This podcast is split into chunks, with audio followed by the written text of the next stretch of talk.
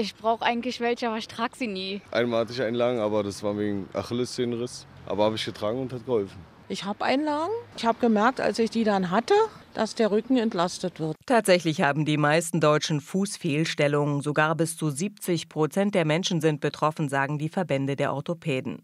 Dabei ist der Sommer eigentlich kein Freund der Füße, so Hubert Klause, Orthopäde und Fußspezialist. Füße, die Fehlstellungen haben, die haben ja meistens mehr Probleme beim Barfußlaufen als in den Schuhen, wo noch so, so ein kleiner Hauch von Pseudo-Einlage von vornherein schon im Schuh drin ist. Bei Sandaletten mit harten Absätzen und schicken Sommerballerinas ist auch wenig Dämpfung vorhanden vorhanden, zumal wir oft auf Asphalt und weniger auf weichen Waldböden laufen.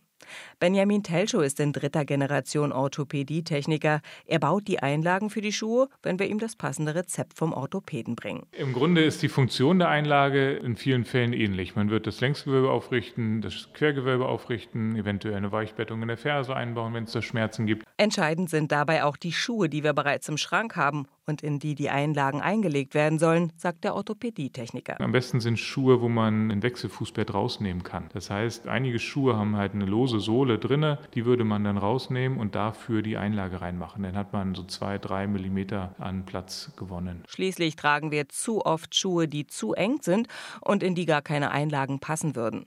In einen Absatzschuh aus Leder mit enger Spitze kann auch Benjamin Telschow keine Stütze oder Polsterung einbauen. Weil wir meist nur ein oder zwei Paar Einlagen zu Hause haben, müssen die aber auch in verschiedene Schuhe passen.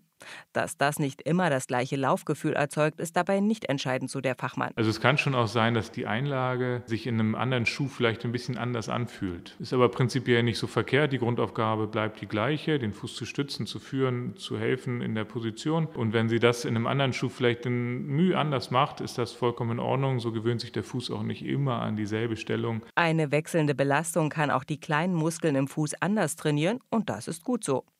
Auch müssen die Einlagen nicht den gesamten Tag getragen werden. Das ist also keine Ausrede, die Einlagen komplett im Schrank zu lassen.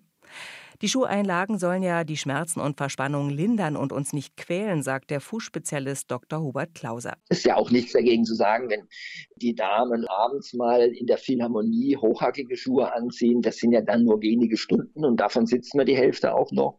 Tagsüber zieht man seine Einlagen an und zu Hause geht man barfuß. Das ist ja sinnvoll. Die längste Zeit des Tages wäre es aber gut, wenn wir bei Fußfehlstellung die Einlagen tragen.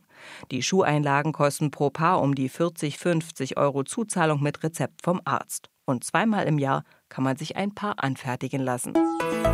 RBB 24 Inforadio vom Rundfunk Berlin-Brandenburg.